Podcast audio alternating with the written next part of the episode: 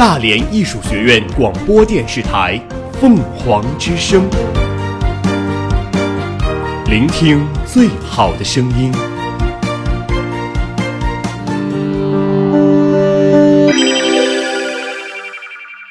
今日天气：今天大连晴，最高温度二十一摄氏度，最低温度十三摄氏度，西北风五级，阵风七级。我们我们一直在行走，行走，我们我们一直在记录，在记录。我们用简短的语言涵盖大量的新闻。资讯。凤凰早新闻，凤凰早新闻，感受传播的力量。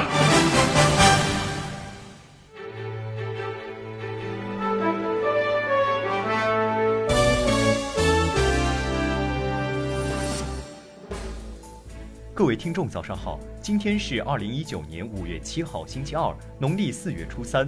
欢迎收听今天的凤凰早新闻。首先，请听新闻快讯。凤凰早国际。五号，俄罗斯一架苏霍伊一百型客机在谢列梅捷沃机场降落时，左侧发动机起火，事故共造成四十一人遇难。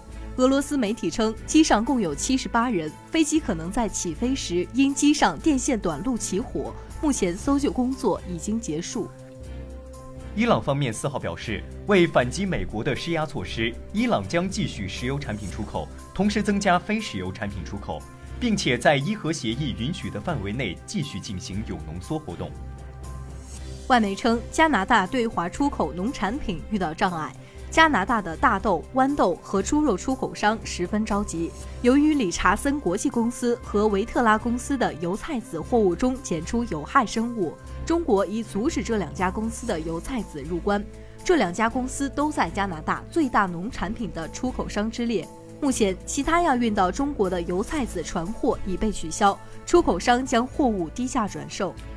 联合国人权理事会随意监禁问题工作组近日说。英国法院判处维基揭秘网站创始人朱利安·阿桑奇入狱五十周，处罚力度过大。随意监禁问题工作组在声明中说，阿桑奇在保释期间逃脱属于轻微违法，与他所获刑不成比例。塞内加尔国民议会近日通过宪法改革法案，决定永久取消总理职位。当天，塞内加尔国民议会经过辩论。最终以一百二十四票赞成、七票反对、七票弃权的表决结果通过了此项法案，决定将总理职位从塞内加尔政治体制结构中去除。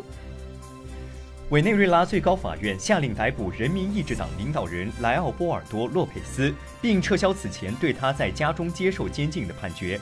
此外，委内瑞拉总统尼古拉斯·马杜罗近日出现在军方举行的一场活动上，以示获得国防部长和其他军方高层的支持。此前报道，朝鲜时隔一年五个月再次发射弹道导弹，引发了外界的高度关注。外界同时也在猜测朝鲜发射了何种型号导弹。根据后续报道，该导弹被外界称为朝鲜版伊斯坎德尔。该导弹曾在2018年举行的朝鲜建军节70周年阅兵式上展示。整个系统中，两枚待发的导弹集成在一辆发射车上，平时储存在发射箱内。发射时打开带板起束导弹。设计思路和外形类似于俄罗斯伊斯坎德尔近程导弹，具有较强的火力密度。最新消息：特朗普发布推特，强调自己与金正恩的关系，双方最终达成协议。在这个十分有趣的世界，什么都有可能发生。但我相信金正恩能够充分认识到朝鲜巨大的经济潜力，不会做出干扰或终结他的举动。他知道我跟他立场一致，他不想要违背对我的承诺，协议终会达成。目前在核谈判陷入僵局之际，朝鲜正试图加大对美国的压力。凤凰早国内。习近平总书记在纪念五四运动一百周年大会上的重要讲话中，高度评价了五四运动的历史意义，明确提出了新时代发扬五四精神的重要要求，深情寄予当代青年，极大鼓舞了广大青年积极拥抱新时代、奋进新时代的坚定信心。对于我们在新时代发扬伟大的五四精神，激励全党全国各族人民，特别是新时代中国青年，为全面建成小康社会、加快建设社会主义现代化国家、实现中国民族伟大复兴的中国梦而奋斗，具有十分重大的意义。中国在文莱最大的投资项目进入生产试运行阶段。文莱能源、人力和工业部长哈尼苏吉此前表示。项目投产后第一年就有望使文莱国内生产总值增加十三点三亿美元，并将创造一千六百多个就业机会。这一项目是中文两国旗舰合作项目之一，将助力文莱产业升级，减轻该国对油气出口的依赖，进一步推动中文两国经贸合作。近日，国务院印发《改革国有资本授权经营体制方案》，目前。国务院国资委履行出资人职责的中央企业共九十七家，其中四十八家上榜二零一八年世界五百强企业，其监管方式的变化备受海内外关注。外媒称，新一代通信标准五 G 相关专利申请件数，中国占比百分之三十四，是四 G 所占份额的一点五倍多。在四 G 领域，欧美掌握了制造产品必不可少的标准必要专利。但在作为新一代产业基础设施备受关注的五 G 领域，中国存在感增强，专利数也将左右无人驾驶等新产业的培养和新时代的国力。面对约两百名台湾民众，八十一岁的敦煌女儿樊锦诗在分享敦煌研究所成立七十五年来的发展历程和成果时，提到最多的词是守护与平衡。在台期间。樊锦诗还将与台湾辅仁大学师生交流，并前往台湾图书馆与公众对敦煌石窟中的波斯形象进行分享与解析。中国驻巴厘岛首府登巴萨总领馆近日通报了巴厘岛中国游客遭性侵案件的最新进展，并提示中国游客出游时要保持与家人和同伴的通信顺畅。女性游客最好结伴出行，尽量不参加需单独与异性导游或教练进行的旅游体验和项目。日前，国务院总理李克强签署国务院令，公布《政府投资条例》，自二零一九年七月一号起施行。条例规定了以下内容：一是明确界定政府投资范围，政府投资资金应当投向市场不能有效配置资源的公共领域项目，以非经营性项目为主。二是明确政府投资的主要原则和基本要求，三是规范和优化政府投资决策程序，四是明确政府投资年度计划的相关要求，五是严格项目实施和事中事后监管。凤凰早鸣声。五一假期期间，河南高速交警通过无人机、路面监控、现场查处和群众举报等方式，多方联动，全方位严查违法占用应急车道行为，形成全省联动查处、警民携手举报、警媒联动曝光高压态势，让违法车辆时刻都在监督中。五一期间，河南高速交警接到群众举报违法占用应急车道车辆一千余辆。如今。我国六十岁以上的老龄人口已达二点五亿。近期，国务院办公厅印发《关于推进养老服务发展的意见》，提出多项举措完善养老服务体系，优化养老服务供给，在注重数量增长的同时，按照最严谨的标准、最严格的监管，引导养老服务行业发展，持续完善居家养老、社区养老、机构养老、医养相结合的养老服务体系。全面提升养老服务质量，满足老年人多样化、多层次养老服务需求。五号清晨，广西师范大学漓江学院对面一栋六层村民自建房发生火灾，致五人死亡，三十八人受伤。经初步查明，起火原因是一楼电动车起火导致。目前，该出租房主和经营者已被警方控制。截至五号早上七点。云南姚安山火明火被全部扑灭，现场转入清理看守阶段。经查，火灾系附近村民丢烟头不慎引起。目前，犯罪嫌疑人已被控制。五号，国家公务员局发布了中央机关及其直属机构二零一九年度补充录用公务员公告。此次补录共计划招录三千零四十六人。考生可于今日八时至五月八号十八时期间，通过报名时的用户名和密码登录考录专题网站，填报申请调剂的相关信息。针对近日网传农村低保家庭拥有两万元以上存款的，将会在五一之后取消低保资格。民政部工作人员辟谣称，各地政策不一，此说法不准确。历经全国三十三个省市的网络传递后，四号上午，第二届全国青年运动会实体火炬传递在山西运城拉开帷幕。八天时间，将有中小学师生、大学生、环卫工人等各行各业近四百名火炬手参加传递，年龄最小的十四岁，最大的六十岁。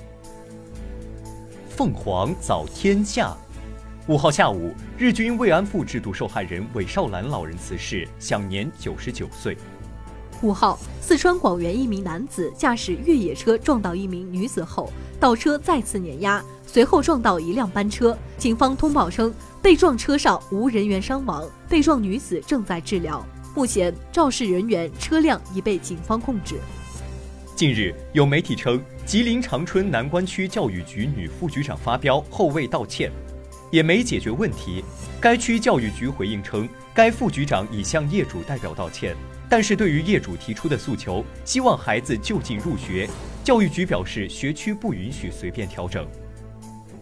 乐视网现生死局，贾跃亭造车不停。这是乐视网巨亏年报发布后，深交所上未对其做出是否暂停上市决定的当口，贾跃亭和公司再次遭到麻烦。立案调查的结果还需等待，但对于乐视网和贾跃亭而言都是至关重要。未来的不确定性被放大，甚至关乎生与死。近年来，随着国内控烟力度增强以及吸烟有害健康观念的普及，以辅助戒烟、对身体伤害远低于普通烟草为噱头的电子烟售卖火爆。而在网络上，电子烟甚至成为了一种流行文化，青少年使用电子烟产品的情况也不少见。不过，据记者近日调查发现，网上售卖的国产电子烟烟油大部分由店主黑作坊自行勾兑，购买者根本无从分辨。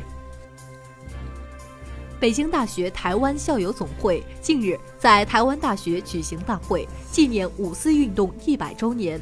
众多北大在台校友以及两岸高校代表出席了大会，并围绕五四精神和民族生存、国家发展、政府治理、民族法治的关系进行讨论。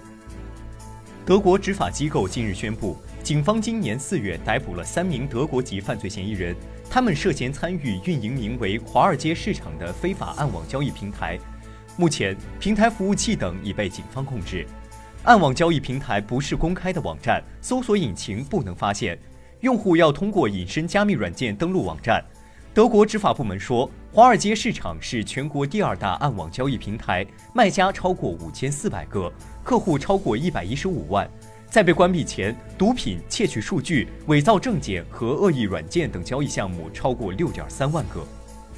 凤凰早校园，在央视五月鲜花的演出中，我们大艺的舞蹈团、表演团、观众方阵都表现出了极大的热情，用大艺人的青春与活力，将当代青年人的精神风貌通过央视的舞台展现给电视机前的观众朋友们。以上就是今天新闻快讯的全部内容。主播武晨玲、高世达，下面您将听到凤凰早新闻热点转评。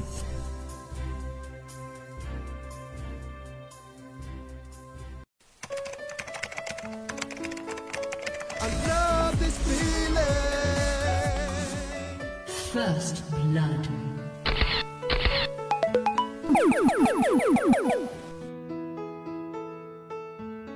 如果这样的生活充斥了八小时之外，还有时间读书吗？书是人类进步的阶梯，请给读书留个位置吧。妈，我考上大学了。孩子，上了大学要好好学习呀。以后要靠你自己了。First blood。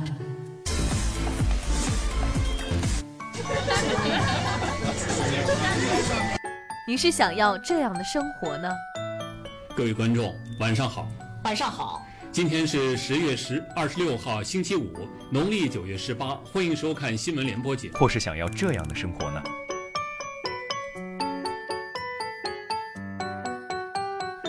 我不是天生的主角，可是我不想一辈子渺小。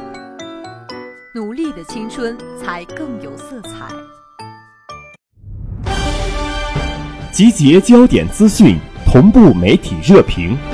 集结焦点资讯，同步媒体热评。凤凰早新闻热点转评。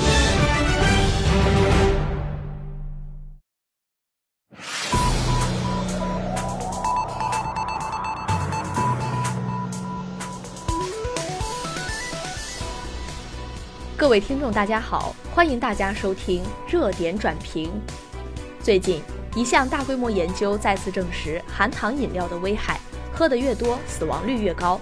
科学家认为，含糖饮料可能是通过影响心血管代谢和增加患慢性病的风险，进而导致心血管疾病死亡或过早死亡的。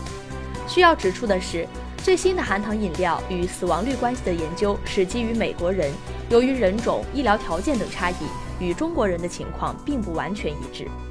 含糖饮料会让人长胖，还会增加患糖尿病和心血管疾病等风险。这些不良影响早已经研究证实，但实际生活中很多人并未重视，一边喊卡路里是天敌，一边捧起各种含糖饮料当水喝，有的还要多加糖。二零一九年三月，《循环》杂志发表的一项对超过十万人所进行的近三十年的观察研究，再次确认了含糖饮料的危害：喝得越多，死亡率越高。相比每月喝的量少于一杯标准量的人，每天喝超过两杯标准量的人，死亡率提高了百分之二十一。开展这项研究的哈佛大学科学家告诉记者，含糖饮料可能是通过影响心血管代谢和增加慢性病风险。喝含糖饮料会引起血糖和胰岛素水平快速上升，触发炎症，这使得它们与糖尿病和心血管疾病产生了联系。但糖毕竟不是毒药，含糖饮料最大的问题在于容易导致摄入过多的能量，也就是更多的卡路里。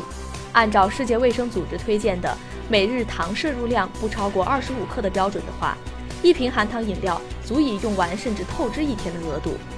科学家解释。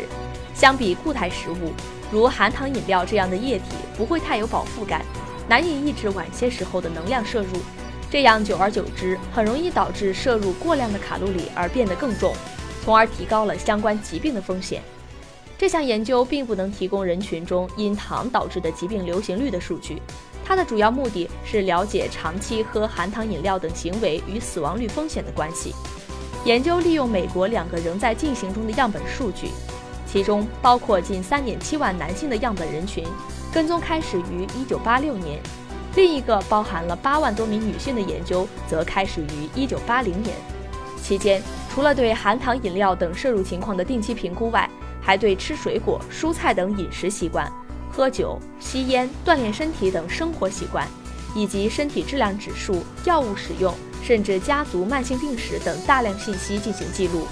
截至到二零一四年。共记录了三万多例死亡，在调整大量影响因素后，发现了每天喝超过两标准杯的人，会比每月喝少于一标准杯的人死亡率提高百分之二十一。数据显示，随着喝的频率逐步增加，死亡率基本是梯度上升。不过男女有别，女性样本中风险提高得更快，每天喝超两杯人群的死亡率提升了百分之二十五，这一数据在男性中仅为百分之十二。需要注意的是，在市面上有甜味的饮料并不都是含糖饮料，有一些是人工甜味剂，比如阿斯巴甜、安赛蜜等添加剂，它们比糖甜数百倍甚至数万倍，但含量很少，甚至不含卡路里。除了含糖饮料外，最新研究还对比了人工甜味剂饮料与死亡率的关系，发现只在很高饮用率的情况下与死亡率有关，但在女性样本中发现了这个关联。科学家介绍。可能是男女新陈代谢或生理方面的差异，但更可能是存在混淆，因此结论并不确切。高含糖饮料的摄入作为一种不健康的饮食习惯，跟高盐饮食等一样，已经成为饮食风险重要参考指标。从世界范围来看，中国人的含糖饮料消费虽然比美洲、欧洲等地许多国家明显低很多，但近十几年增长较快，在特定人群中消费量较高。很多年轻人和儿童喜欢喝可乐、奶茶等饮料。二零一八年五月，北京大学公共卫生学院和联合国儿童基金会等单位组织编写的《中国儿童含糖饮料消费报告》就建议限制儿童对含糖饮料的消费。就全世界而言，2015年，循环杂志的一项研究根据2010年的各地数据，估计共有18.4万人死于含糖饮料消费，其中近七成死亡发生在中等收入国家。根据最新修订的成人和儿童糖摄入量指南，世界卫生组织认为，糖摄入过量会导致肥胖和龋齿等问题。将糖摄入量降低总能量百分之五以下，会对健康带来更多的好处。二零一九年四月三号，全球疾病负担饮食项目组在杂志发表了最新研究。一九九零年至二零一七年间，在人口数量排前二十的国家中，中国人因日常饮食导致的心血管疾病死亡率和癌症死亡率这两项均高居第一。含糖饮料虽不是造成这两个第一的主要因素。但与这两类疾病均有一定的关系，应该引起他们的重视。特别需要注意的是，看一个饮料是否为含糖饮料，不应该只看名字。很多名为茶、奶、果汁的饮料，其实一样添有大量的糖，都属于含糖饮料。具体应以配料情况和营养成分表为准。总之，应当养成控制糖摄入量的习惯，尤其不能将含糖饮料当水喝。以上就是今天凤凰早新闻的全部内容。主播谭心如，下载蜻蜓 FM，搜索大连艺术学院凤凰之声，可以同步收听我们的节目。我们下期再见。